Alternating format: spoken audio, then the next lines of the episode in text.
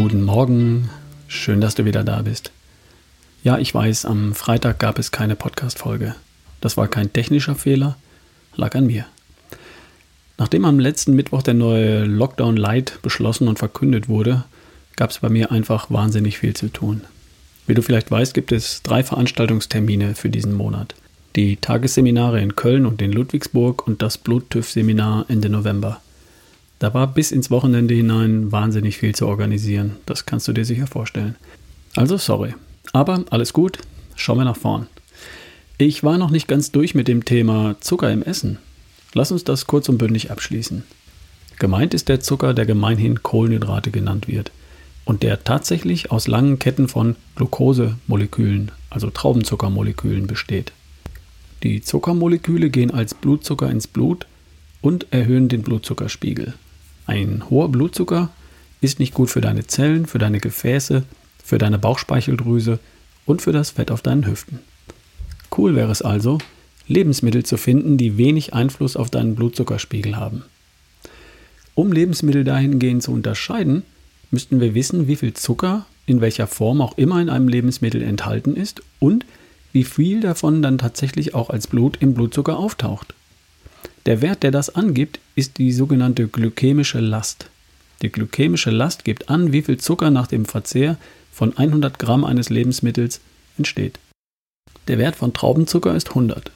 Der Wert von Haushaltszucker ist 70. Glykämische Last 70. Der Wert von Cornflakes ist 66. Wow. Also nach dem Verzehr von 100 Gramm Cornflakes entsteht beinahe so viel Blutzucker wie nach dem Verzehr von 100 Gramm Haushaltszucker. Wahnsinn, oder? Der Wert von Honig liegt bei 66. Ist ja praktisch auch reiner Zucker. Langkornreis 45. Hamburger Brötchen 46. Vollkornnudeln 30. Weißbrot 38. Toastbrot 42. Spaghetti 30 bis 40. Nochmal, das bedeutet, dass nach dem Verzehr von 100 Gramm Spaghetti ungefähr halb so viel Blutzucker entsteht wie nach dem Verzehr von 100 Gramm reinem Haushaltszucker. Es geht aber auch anders. Glykämischer Index von Ei 0. Emmentaler Käse 0. Frischkäse 0. Butter 0. Avocado 0. Zwiebel 0,7. Tomate 0,4. Quark 1,2. Und jetzt vergleich doch mal. Toastbrot mit Honig oder Cornflakes mit Milch oder von mir aus auch einfach das Vollkornbrot mit Käse und Wurst. Und dagegen ein Frühstück bestehend aus Rührei mit Zwiebeln und Tomate, dazu eine Avocado und etwas Käse, ein Glas Wasser und eine gute Tasse Kaffee. Im letzten Fall bleibt dein, bleibt dein Blutzuckerspiegel vollkommen stabil. Lecker ist das auch. Und satt bist du auch. Mit so einem Frühstück hast du vermutlich die gleiche Kalorienmenge zu dir genommen wie mit Brot und Müsli. Du hast aber erstens deinen Blutzuckerspiegel nicht erhöht und damit die Fettverbrennung nicht gestoppt, die Zellen nicht mit Insulin belästigt und die Bauchspeicheldrüse nicht gestresst. Du hast zweitens deinem Körper gegeben, was er braucht, weil es nicht selbst herstellen kann. Eiweiß und Fett.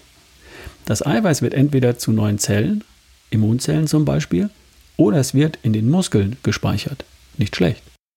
Auch vom Fett wird ein Teil zu neuen Zellen. Der Rest wird verbrannt. Du bleibst in der Fettverbrennung. Und damit wirst du mit der gleichen Kalorienanzahl bei Lebensmitteln mit hoher glykämischer Last dick, wo du bei Lebensmitteln mit niedriger glykämischer Last schlank bleibst. Klingt paradox, ist aber so. Bewiesen erstmals in den 1960er Jahren und seitdem immer wieder überprüft und bestätigt. Fassen wir das Ganze zusammen. Wenn du dir anschaust, wie viel Kohlenhydrate in einem Lebensmittel sind und du das, was du davon isst, umrechnest in Würfelzucker, dann bekommst du ein ganz gutes Gefühl dafür, ob das Lebensmittel dich über kurz oder lang tendenziell fit oder fett macht. Konzentriere dich auf Lebensmittel, in denen pro Portion wenige Gramm Kohlenhydrate enthalten sind und die möglichst noch fest in Fasern eingeschlossen sind. Ich kann dir sagen, welche das sind. Gemüse, Gemüse, Gemüse und Salat. Samen und Nüsse, Eier, Fisch und Fleisch von hoher Qualität und Milchprodukte, wenn du sie verträgst. Obst und Früchte. Selbst das großartige Low Carb Quarkbrot von Nicole fällt in diese Kategorie.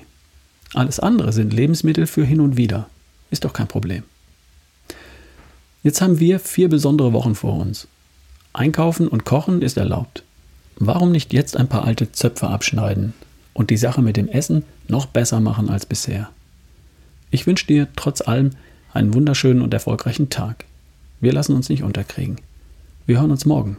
Liebe Grüße, dein Ralf Bohlmann.